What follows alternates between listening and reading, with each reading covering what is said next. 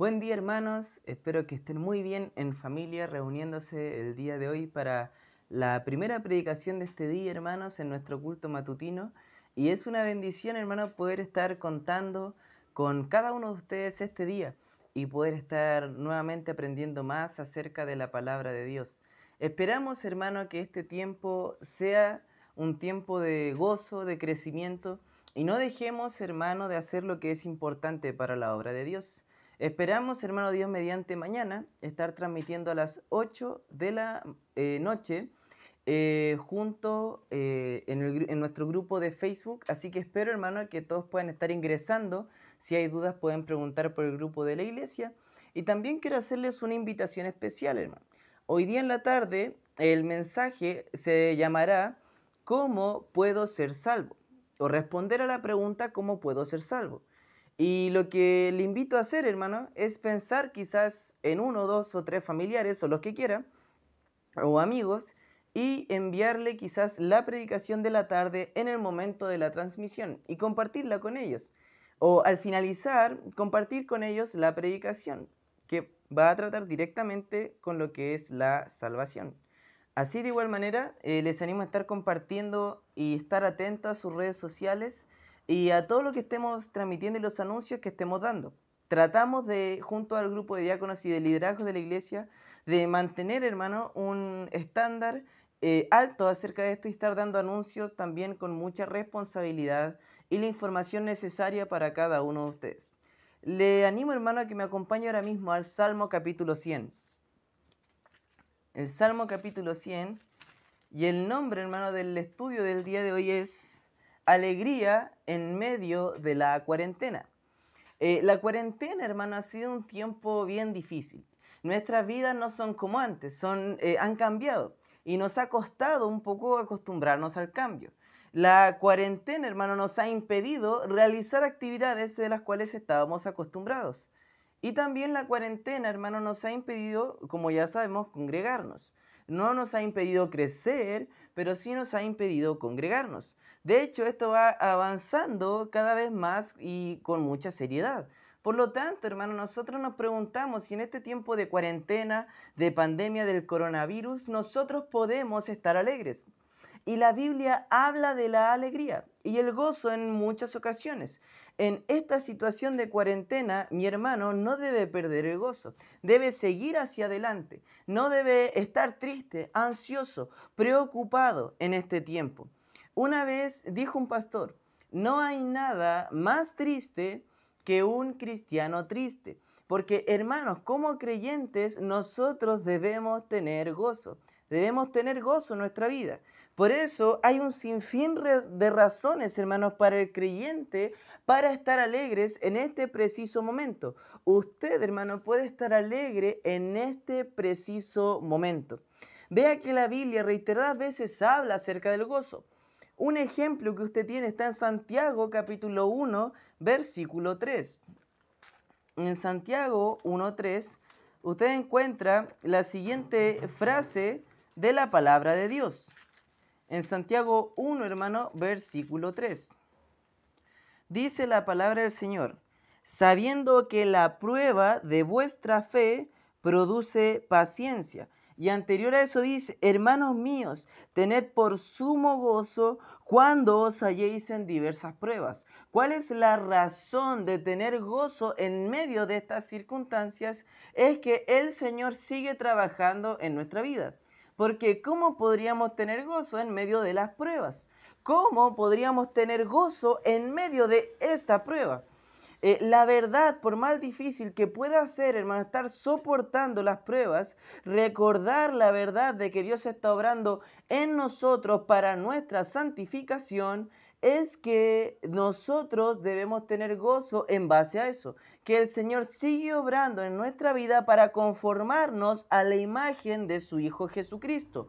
Lo más importante, de hecho, hermano, que usted debe preguntarse en este tiempo, no es cuándo va a terminar esta pandemia, cuándo se va a acabar la cuarentena que estamos viviendo ahora, cuándo se va a acabar este tiempo difícil y nuestra vida va a volver a ser normal, cuándo estaremos viviendo seguros. La pregunta necesariamente importante que usted debe hacerse no son estas, sino es, ¿qué quiere Dios de su pueblo en este tiempo? ¿Qué es lo que anhela Dios? ¿Qué es lo que espera Dios de nosotros? Y sabe que hermano, Dios quiere algo de nosotros. Dios quiere algo de usted en este día. Dios quiere algo de usted en medio de este tiempo. Hermano, hermana, joven, niño que estás escuchando. Dios quiere algo de ti en este tiempo. Dios quiere algo que tú hagas, que tú realices. Y Dios seguirá obrando en tu santificación a través de este tiempo. El Salmo 100, si podemos ir para allá ahora sí el Salmo capítulo 100 nos habla acerca de la alegría y cómo nosotros podemos tener alegría en medio de las pruebas. Pero más que de las pruebas en sí, quiero enfocar en esta prueba que estamos pasando, no solo como iglesia, no solo como comuna, no solo como ciudad, ni como país, sino en el mundo entero. Y es esta pandemia del coronavirus. Y la verdad, hermano, en el Salmo 100 usted encuentra algunas exhortaciones al pueblo de Israel. Eh, está datado que este salmo fue escrito por el rey David. Y nosotros podemos ver las instrucciones que él da a su pueblo para que se mantenga alegre. Usted puede vivir alegremente en este tiempo de cuarentena con las siguientes exhortaciones. Por lo tanto, hermano, ¿cómo puede el pueblo de Dios estar alegre en medio de la cuarentena? Y la verdad, el primer versículo de este pasaje nos va respondiendo la pregunta. El pueblo de Dios puede estar alegre en medio de esta cuarentena, primero cantando alabanzas a Dios. Vea conmigo este principio. En el versículo 1 del Salmo 100 dice, Cantad alegres a Dios, habitantes de toda la tierra. El cantar alabanzas es de lo más gozoso que el cristiano experimenta en su vida. Esto está inherentemente ligado, obviamente, a nuestro conocimiento y amor por Dios. Imagínense la siguiente situación. Aquí estoy yo y en vez de ser pastor, yo soy un artista, un cantante. Y yo quisiera cantarle y escribirle una canción a mi esposa. Y usted me pregunta, ¿por qué quieres escribirle una canción a tu esposa? Y yo digo, porque la amo mucho. Ahora imagínese que usted me pregunta, ¿y por qué le vas a escribir la canción? ¿Qué te ha inspirado? ¿Qué vas a hablar de ella? ¿Cómo es tu amor por ella? ¿Cómo es ella? ¿Qué quiere ella? ¿Qué son sus deseos? ¿Cómo o qué pensaría usted de mi amor por ella si yo no pudiese responder a ninguna de estas preguntas? Y le dijera, la verdad, no la conozco tanto. La verdad, no he compartido tanto con ella. La verdad, ni sé mucho de ella, ni qué ha hecho ella, ni menos quién es ella. Ahora usted me diría, entonces, ¿cómo piensas cantarle una canción de amor a tu esposa? Pongámoslo en un ámbito mucho más profundo y mucho más espiritual, hablando de este ámbito de crear una canción. Obviamente, no podemos querer alabar, cantarle a nuestro Dios si no lo conocemos, si no sabemos quién, quién es Él, quién qué ha hecho, quién, eh, qué es su obra, qué está haciendo por nosotros, qué ha hecho por nosotros. ¿Cómo podríamos alabar a nuestro Dios si nosotros no conocemos a ese Dios al cual le vamos a cantar? Es un Dios sublime, es un Dios grande. No podemos cantarle alabanzas y honrarlo sin conocerlo. Y no estoy hablando de profundizar, de ser un teólogo profesional. Estoy hablando de lo que cada creyente puede hacer al estudiar la palabra del Señor en su hogar. De lo que cada creyente, hermano, como usted puede hacer al leer las escrituras y estar conociendo a su Dios. No se requiere seminario, no se requieren estudios profesionales, sino que se requiere obediencia al mandato de leer la palabra de Dios y orar a nuestro Dios, de mantenernos en comunicación con Él. Por eso, hermano, eh, cuando nosotros no estamos conociendo a Dios, cualquier alabanza parece cristiana hacia nosotros. Pero cuando estamos viviendo la palabra de Dios, vamos a poder discernir aquellas alabanzas que glorifican a Dios y aquellas que no lo hacen. Por eso, por ejemplo, en Colosenses, hermano, capítulo 3, versículo 16, nos habla un poquito de esto. En Colosenses 3, hermano, versículo 16, dice lo siguiente la palabra del Señor la palabra de Cristo more en abundancia en vosotros, enseñándoos y exhortándoos unos a otros en sabiduría cantando con gracia en vuestros corazones al Señor con salmos e himnos y cánticos espirituales. Entonces usted encuentra que cuando la palabra de Dios está morando en nuestro corazón, lo que va a dar como resultado externamente es un cántico o alabanza de mi boca hacia el Señor. Entonces la escritura a usted le muestra que estar en constante comunión, hermano, con este libro, con la palabra del Señor, va a hacer que usted exponga estas verdades a través de su cántico. Si la palabra de Dios mora dentro de nuestro corazón, vamos a expresarlo entendamente en cantos alegres a nuestro Dios. Por eso nosotros podemos tener alegría en esta cuarentena, porque podemos seguir alabando a nuestro Dios. Y a pesar de que no podemos juntarnos como congregación y que no podemos estar todos unidos alabando a Dios, usted, hermano, en su hogar puede estar cantando alabanzas a su Dios. ¿Qué le parece, hermano? Le propongo lo siguiente. Si hace de su diario vivir cantar alabanzas a su Dios, quizás durante el día usted escucha cierta radio ¿Qué le parece si la cambia por una emisora cristiana? ¿Qué le parece, hermano, si en vez de escuchar música carnal o secular, mientras va en el auto, en su casa, o al cocinar, o al estar trabajando desde su hogar, se dedica a escuchar música con, con contenido bíblico? Estoy seguro, hermano, que sus pensamientos y su vida empezaría a cambiar. Porque cuando la palabra mora en nuestro corazón, se expresa externamente a través de los cánticos y las alabanzas. Por supuesto, cuando la palabra de Dios mora en nosotros, los eh, cánticos no son la única forma en que se expresa, pero sin duda son una forma en la que se expresa. Cuando nosotros cantamos, lo hacemos o con gozo si estamos bien con Dios, o con infelicidad si no estamos bien con Él. Por eso, hermano, en medio de esta primera eh, frase, de este cántico de, David, en el Salmo capítulo 100, encontramos que el deseo de Él es que cantar el nombre de Dios, cantar alegre a Dios, pero que todos los habitantes de la tierra canten. Desde el inicio de la Biblia, hermano, usted puede ver el enfoque misionero de Dios el corazón misionero de Dios. Salmos 67, 117 muestran las verdades inherentes de que Dios anhelaba que todo el pueblo, o sea, que todo el mundo le alabase. No solamente un pueblo como el pueblo de Israel, aunque era su pueblo elegido, pero era elegido para hacer luz entre las naciones, no para esconder la luz, sino para hacer luz entre las naciones. Por eso, hermano, eh, nosotros debemos tener, o usted, hermano, debe tener un deseo de adorar el nombre de Dios y que otras personas conozcan del nombre de Dios, que otras personas aprendan de su Dios, que otras personas escuchen el Evangelio por medio del cual hay salvación y que es poder de Dios para salvación. Es por eso, hermano, que la alabanza es un cántico donde usted señala quién es Dios, donde usted señala la grandeza de Dios, la magnificencia de Dios, los atributos de Dios, las grandezas de su Dios. Por eso, hermano, en los cánticos nosotros buscamos alabar a Dios más que exponer nuestro deseo hacia Dios a pesar de que es un tipo de adoración, la alabanza verdadera se enfoca únicamente en nuestro Señor, se enfoca únicamente en nuestro Dios. Vea conmigo el salmo que le mencionaba recién, el Salmo 117, tiene dos versículos y dice, Alabad a Jehová, naciones todas, pueblos todos, alabadle porque ha engrandecido sobre nosotros su misericordia, y la fidelidad de Jehová es para siempre.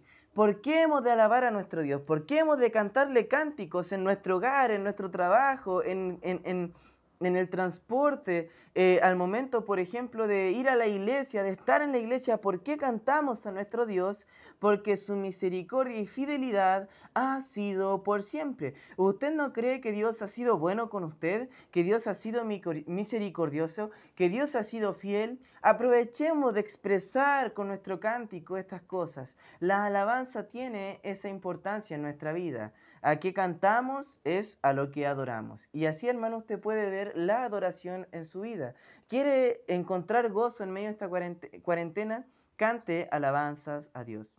Por eso, hermano, en medio de este tiempo de cuarentena, alégrese cantando alabanzas a su Señor. Usted puede tener hoy día alegría, gozo, felicidad.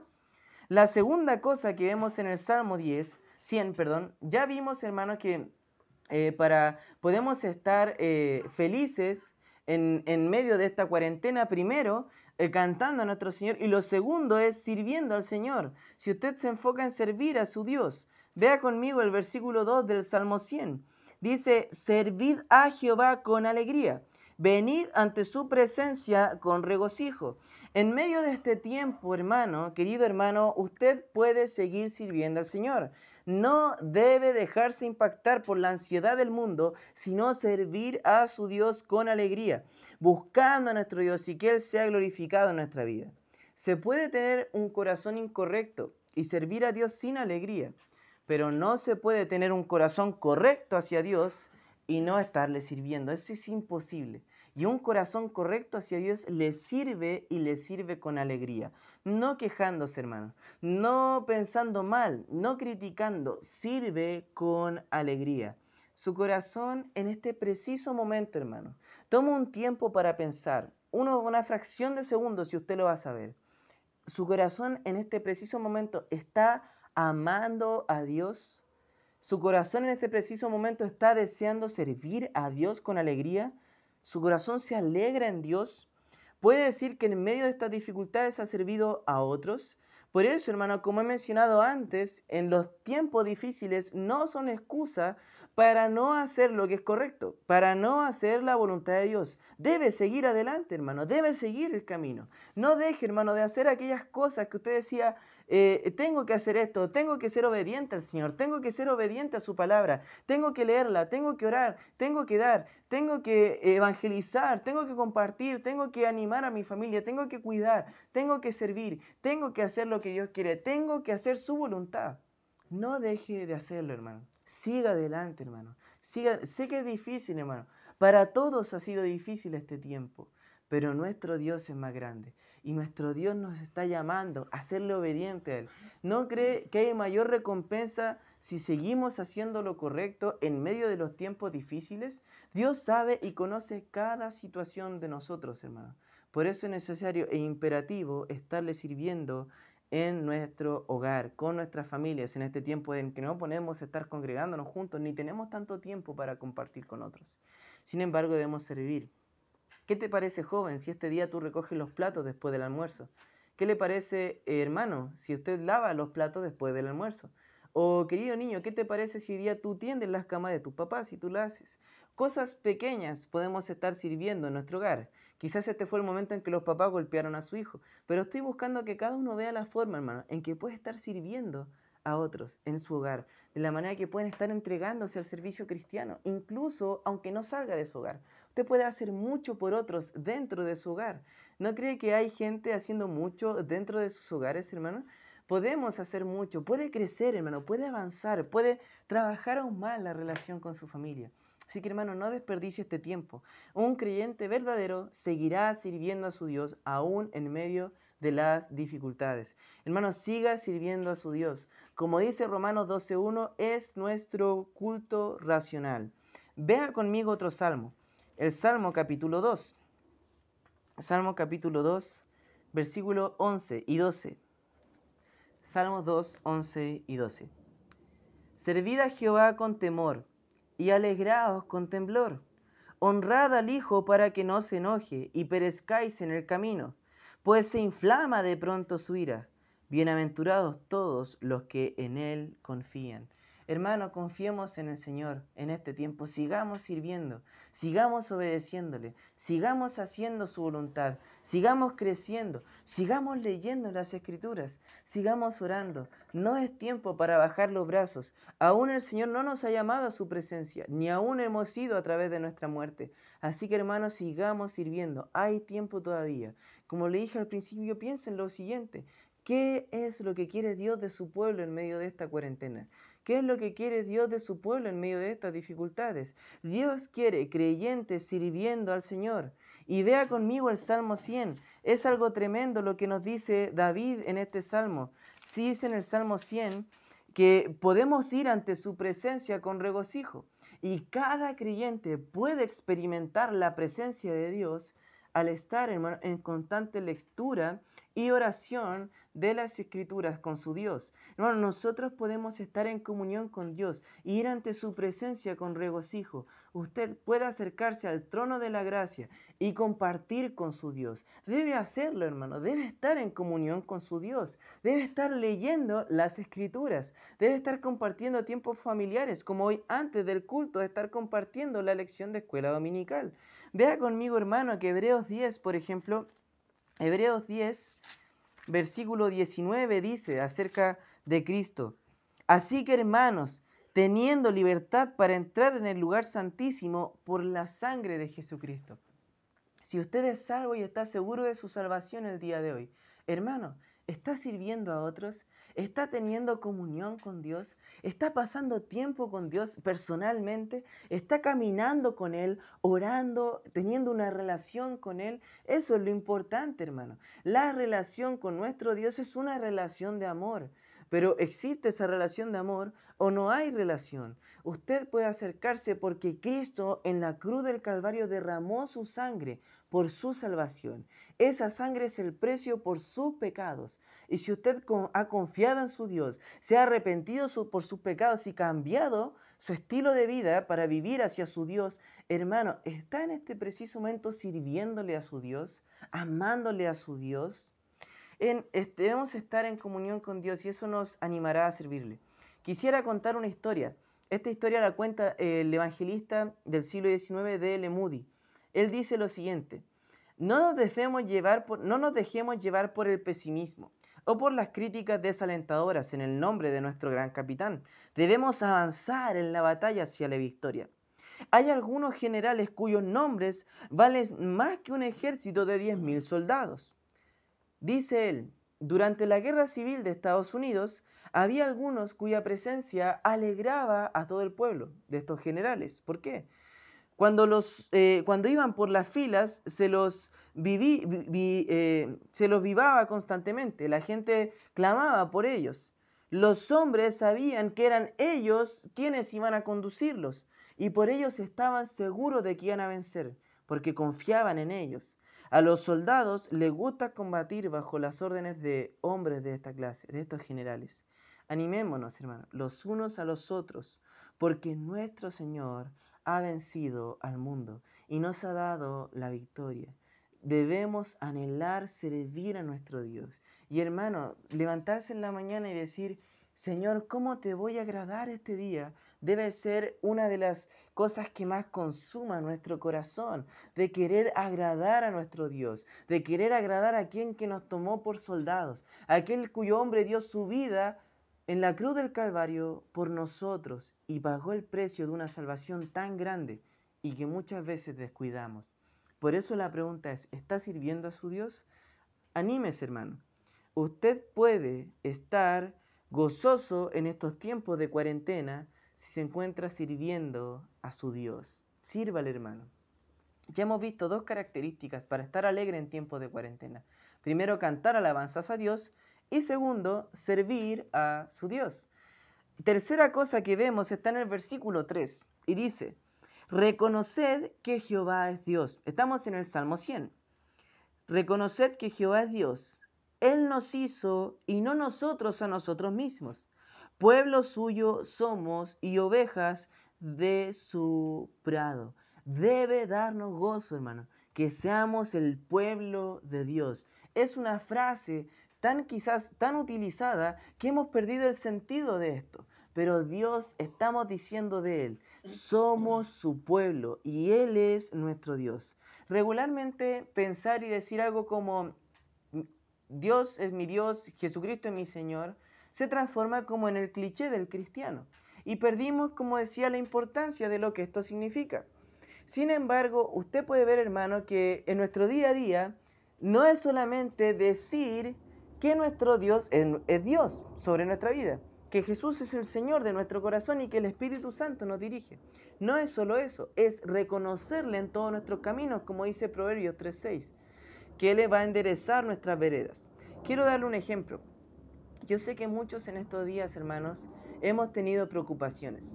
Preocupaciones quizás por el dinero, preocupaciones por el tiempo, preocupaciones, hermano, por el encierro, preocupaciones por la familia. Quizás hay algunos de ustedes, hermano, pensando en cómo van a proveer para su familia en un tiempo difícil. Pero, hermano, debemos preguntarnos, ¿quién es el Dios de nuestra vida? ¿Es el dinero? ¿Es el trabajo? ¿Lo es mi jefe? ¿Lo soy yo mismo? ¿Lo es mi familia? ¿Lo son mis hijos? ¿Lo es mi casa, mi hogar, mis posesiones? ¿Qué es el Dios de nuestra vida? A veces, hermano, decimos, mi Dios es mi alegría, pero no estamos alegres hasta que nuestro sueldo es depositado.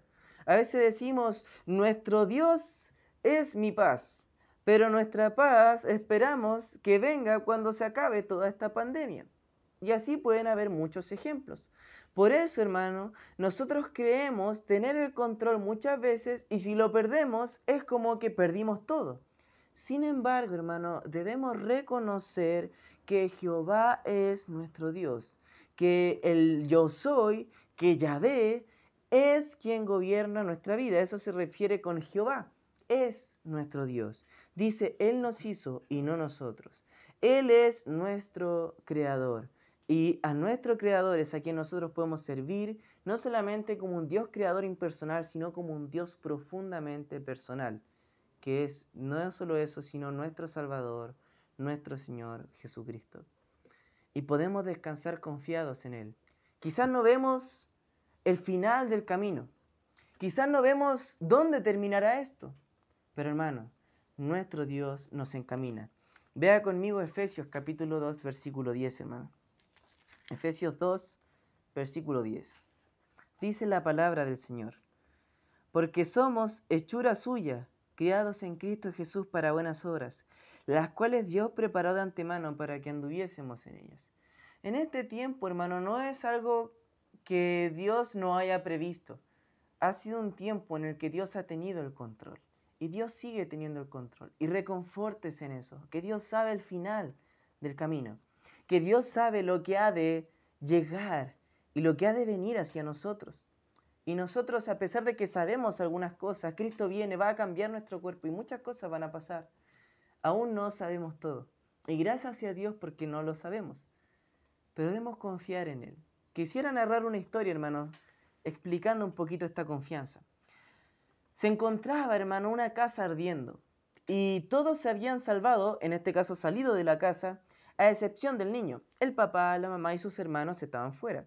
La escalera estaba repleta de llamas y todas las puertas también repletas en llama. Había mucho humo y no había salida sino por la ventana del segundo piso. Empezó a exclamar el niño, Papá, ¿cómo voy a salir? Papá, ayúdame.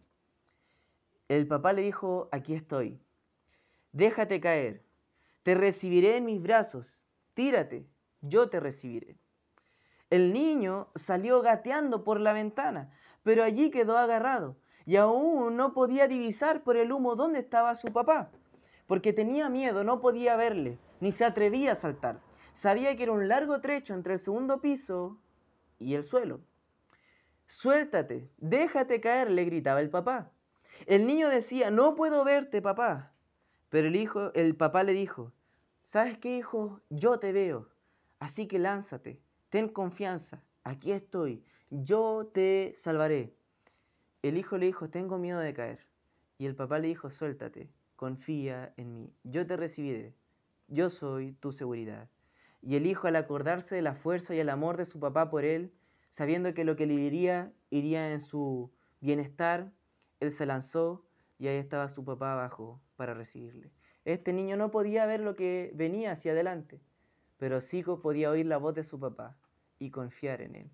Así que hermanos, en muchas ocasiones nosotros no podemos divisar todo el camino y la situación parece adversa, parece sin salida. Pero ahí está nuestro Padre diciendo, ven, haz mi voluntad. Ten confianza en mí. Yo soy tu seguridad. Yo no te desampararé ni te dejaré. Yo he comenzado la buena obra y la voy a terminar. Y ahí está nuestro Padre listo para recibirnos. Él nos ve y nos pide que confiemos en Él.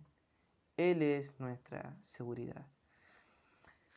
Avanzando un poquito, hermano, el Salmo capítulo 95, perdón, volviendo atrás, estamos en el Salmo 100, en alegría en medio de la cuarentena y en Salmos capítulo 95 encontramos también algo muy parecido a la idea que el Salmo 100 versículo 3 nos da.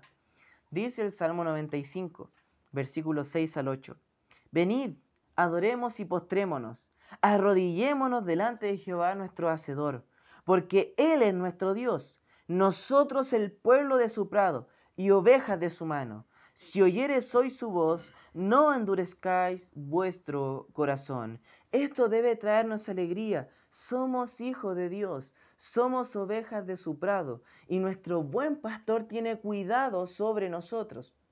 Su buen pastor tiene cuidado sobre usted. Jesucristo, hermano, tiene cuidado sobre su vida. Vea conmigo Juan, capítulo 10. Hermana, si me puede acompañar a Juan, capítulo 10. Juan 10, mi hermano, versículo 16. Juan 10, 16 dice, también tengo otras ovejas que no son de este redil. Aquellas también debo traer y oirán mi voz, y habrá un rebaño y un pastor.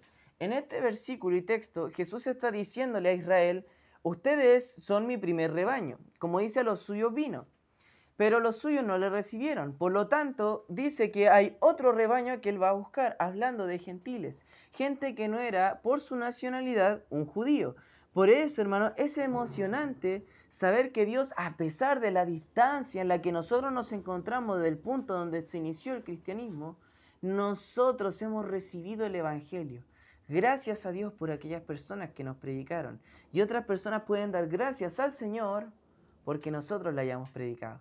Así que hermano, no cese de predicar el Evangelio. Es su responsabilidad, pero también es su gozo, es su amor por el Señor, hermano. Que usted le siga sirviendo, que usted le siga amando, que usted siga predicando su glorioso y maravilloso y precioso Evangelio de salvación. Él es su Dios. Por lo tanto, si escuchamos hoy su, hoy su voz, no endurezcamos nuestro corazón.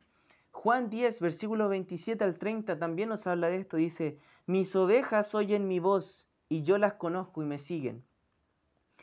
Y yo les doy vida eterna y no perecerán jamás, ni nadie las arrebatará de mi mano. Mi Padre que me las dio es mayor que todos, y nadie las puede arrebatar de la mano de mi Padre.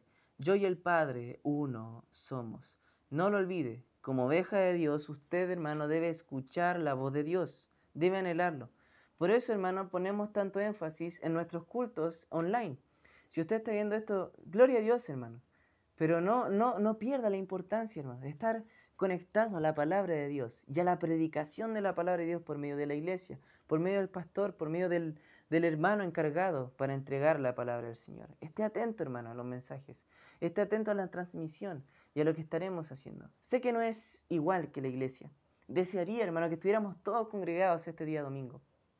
Pero los tiempos, hermano, son de Dios y debemos confiar en Él y los planes que Él tiene para nosotros. Por eso, en medio de este tiempo de cuarentena, hermano, alégrese en reconocer que su Dios es Cristo, que Jehová es su Dios. La última cosa que quiero que vea conmigo en el Salmo 100, digo la última cosa, no que vamos terminando, pero el Salmo 100 dice, hermano, en los versículos 4 y 5 lo siguiente, Entrad por sus puertas con acción de gracias, por sus atrios con alabanza. Alabadle, bendecid su nombre, porque Jehová es bueno, para siempre es su misericordia y su verdad por todas las generaciones. Usted puede tener alegría en estos tiempos de cuarentena al ser agradecido de Dios por su bondad. Vea que lo que produjo a David que esta parte de hablar de sus puertas, de sus atrios, habla, hermano, acerca de ir y congregarse con otros creyentes, con el pueblo de Dios. Usted debe ver la razón importante que tenía David para desear ir a congregarse. En el versículo 5 la ve. Jehová es bueno, para siempre su misericordia y su verdad por todas las generaciones. Por esa razón es que usted puede hoy día, hermano, desear aprender y ver la predicación, congregarse, aunque sea por este medio y por esta vía. Congregarse debe ser un deseo de cada creyente. Debe ser un deseo, hermano, estar en la iglesia. Debe ser un deseo estar compartiendo y escuchar la palabra de Dios. Escuchar lo que Dios quiere decirnos a nosotros. A pesar de que no nos estemos reuniendo físicamente, estamos escuchando la palabra de Dios y su voz. Por eso es tan importante, hermano, que estemos atentos a las transmisiones, como le decía, porque estamos en vivo escuchando la palabra de Dios. Debemos tomar en serio la importancia de reunirnos y de su palabra, de estar agradecidos de su bondad y misericordia con nosotros. Como dice en el versículo 5, su verdad por todas las generaciones. ¿Y quién es sino Jesucristo, la personificación de la verdad? Romanos 15, hermano, versículos 8 y 9 dice lo siguiente. Romanos 15, versículos 8 y 9. Romanos 15 dice, pues os digo en el versículo 8, que Cristo Jesús vino a ser siervo de la circuncisión para mostrar la verdad de Dios, para confirmar las promesas hechas a los padres y para que los gentiles glorifiquen a Dios por su misericordia, como está escrito, por tanto yo te confesaré entre los gentiles y cantaré a tu nombre. Usted puede ver que la verdad de Dios era y es y será siempre Jesucristo. Por eso es que la verdad de Dios es a través de las generaciones. Él es nombre sobre todo nombre. El nombre capaz de dividir la historia en antes de Cristo y después de Cristo. El hombre que es capaz de con su sangre limpiar los pecados de toda la humanidad y limpiar cada persona y cada cuerpo perfectamente, salvándole completamente y eternamente de una condenación eterna. Gloria a Dios por eso, hermano. Cristo es nuestra verdad. Él dijo, yo soy el camino, la verdad y la vida. Nadie viene al Padre si no es por mí. Él es el medio para llegar a Dios. En su nombre son salvos todos los términos de la tierra. En su nombre, gente en Burkina Faso, gente en Malí, gente en Mauritania, gente en Europa, gente en Italia, gente en Rusia, gente en Asia, gente en Norteamérica, gente en Oceanía, puede escuchar el Evangelio de Cristo y ser salvo, porque la predicación del Evangelio trasciende todo esto porque Jesucristo trasciende todas las generaciones. Hermanos, el Señor Jesucristo es nuestra salvación. Y lo que está diciendo David no es solamente yo le estoy adorando porque Él es bueno, sino le estoy adorando porque ha sido bueno conmigo. Yo quiero escuchar de su palabra, yo quiero oír su voz porque Él es bueno conmigo. Yo quiero oír su voz porque Él es misericordioso conmigo. Y yo quiero oír su voz porque Él es la verdad. ¿A dónde iremos? El Señor tiene las palabras de vida. Así que ¿a dónde podremos ir, hermano? ¿A un, motivador? ¿A un coach profesional? No, hermano. Vamos a ir ante nuestro Dios. Ahí es donde nosotros hallamos verdadera paz y verdadera alegría. Él nos va a enseñar el camino. Él es la verdad. Vea conmigo un pasaje en Isaías capítulo 66. En Isaías 66, hermano, en el versículo 23. Isaías 66, versículo 23. Y dice la palabra del Señor, y de mes en mes y de día de reposo en día de reposo vendrán todos a adorar delante de mí, dijo Jehová. Así que hermano, a través de todas las edades hay adoradores de Dios y gente que le sirve, le ama, le canta cánticos, le reconoce como su Dios, es agradecido de él a través de todas las generaciones. A pesar de todas las dificultades, usted, mi hermano, puede ser agradecido de su Dios. La pregunta es, ¿está siendo agradecido de Dios incluso en este tiempo difícil? Incluso cuando parezca haber más problemas que soluciones a los problemas? Cuando parezca que todo está perdido? Hermano, hay confianza en nuestro Dios. Debe haber amor por nuestro Dios y por sobre todo agradecimiento. Vea conmigo 1 Tesalonicenses 5, versículo 18.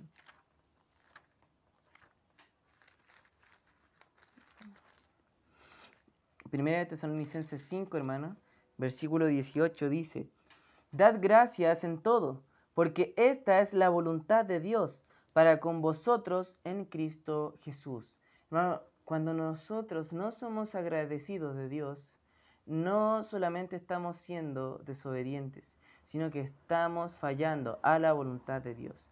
Por eso, en medio de este tiempo de cuarentena, usted puede ser feliz al estar siendo agradecido a su Dios. Alégrese en agradecer a su Dios. Por eso, hermano, como conclusión, le animo a tomar estas exhortaciones acerca de la alegría. Son cuatro cosas que vimos en el Salmo 100. Vimos, hermano, que como creyentes nosotros primeros podemos ser alegres en Dios al cantarle alabanzas. Segundo, vimos que podemos ser alegres en Dios en medio de este tiempo de cuarentena al servir a otros. Tercero, nosotros podemos ser alegres en nuestro Dios y no solamente podemos, sino debemos ser alegres en nuestro Dios, reconociéndole como lo que es nuestro Dios y nuestro Creador. Y por último, podemos ser alegres en medio de este tiempo de cuarentena al permanecer agradecidos de Dios. ¿No le parece que una persona no agradecida, una persona muy crítica, nunca está alegre? Por eso, hermano, el gozo depende mucho de nuestro agradecimiento hacia Dios, de nuestro contentamiento con lo que Él nos ha dado. En este tiempo de cuarentena, hermano, lo mejor que podemos hacer en nuestros hogares es donde, perdón, donde lo mejor que podemos hacer es estar en nuestros hogares cada día de cuarentena. Tome estos consejos, tome estas exhortaciones, cante alabanzas a su Dios, sirva a su Dios, reconózcale verdaderamente como su Dios y confíe en Él. Y por último, sea agradecido de la situación que se encuentra, hermano. Su Dios no le ha dejado, mi hermano. Su Dios no le ha desamparado. Si hoy hay escuchado su voz, hermano, ame a su Dios. Su voz que no endurezca nuestro corazón haberle escuchado, sino obedézcale. Terminando con Juan 14, 15, Cristo dice, si me amáis, guardad mis mandamientos. Seamos alegres en medio de este tiempo de cuarentena. Ya vimos cómo la palabra de Dios fue expuesta, así que hermanos seamos obedientes a lo que Dios nos ha dicho. Que Dios le bendiga hermano, nos estamos viendo en la tarde. Espero hermano que tenga un buen tiempo con su familia ahora. Estaré orando por ustedes y que Dios les bendiga.